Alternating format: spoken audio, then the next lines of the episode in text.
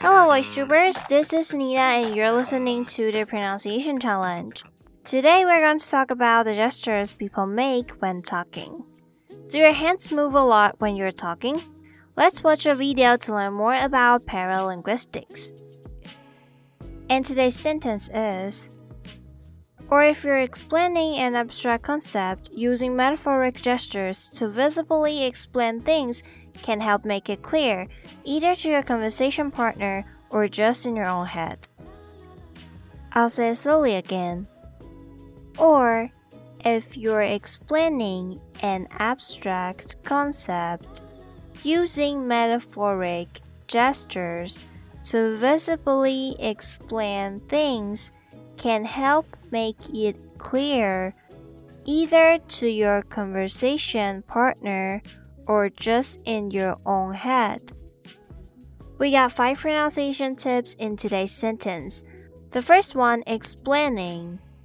The P here sounds a little bit like b, b, explain, explain, explaining.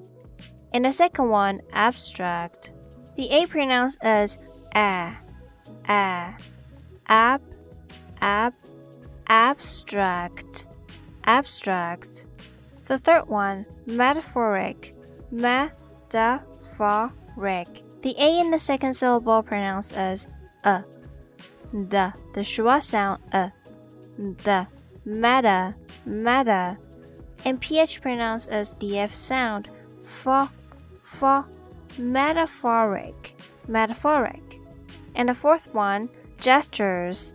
G pronounced as j, and the second syllable start with a ch sound chur, chur, gesture, gestures. And the last one, visibly, as pronounced as z, z, z, visa, visibly, visibly.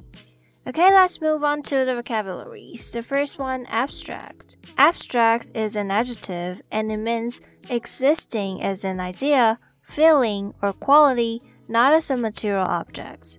For example, He's good at thoroughly explaining complex abstract ideas. Second, concept. Concept is a noun and means a principle or idea. For example, it is very difficult to define the concept of beauty.